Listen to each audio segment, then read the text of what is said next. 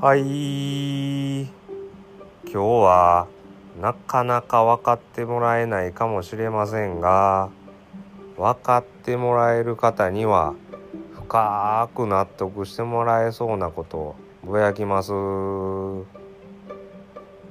爪楊枝の入っている円柱のふにゃふにゃな入れ物についてなんですがあれ一度蓋を開けると中の爪楊枝が広がってしまってなかなかうまく蓋閉めれないことないですか？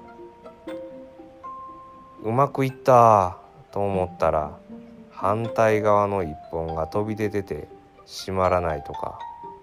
もうイライラです。分かってもらえますか？ただそれだけ。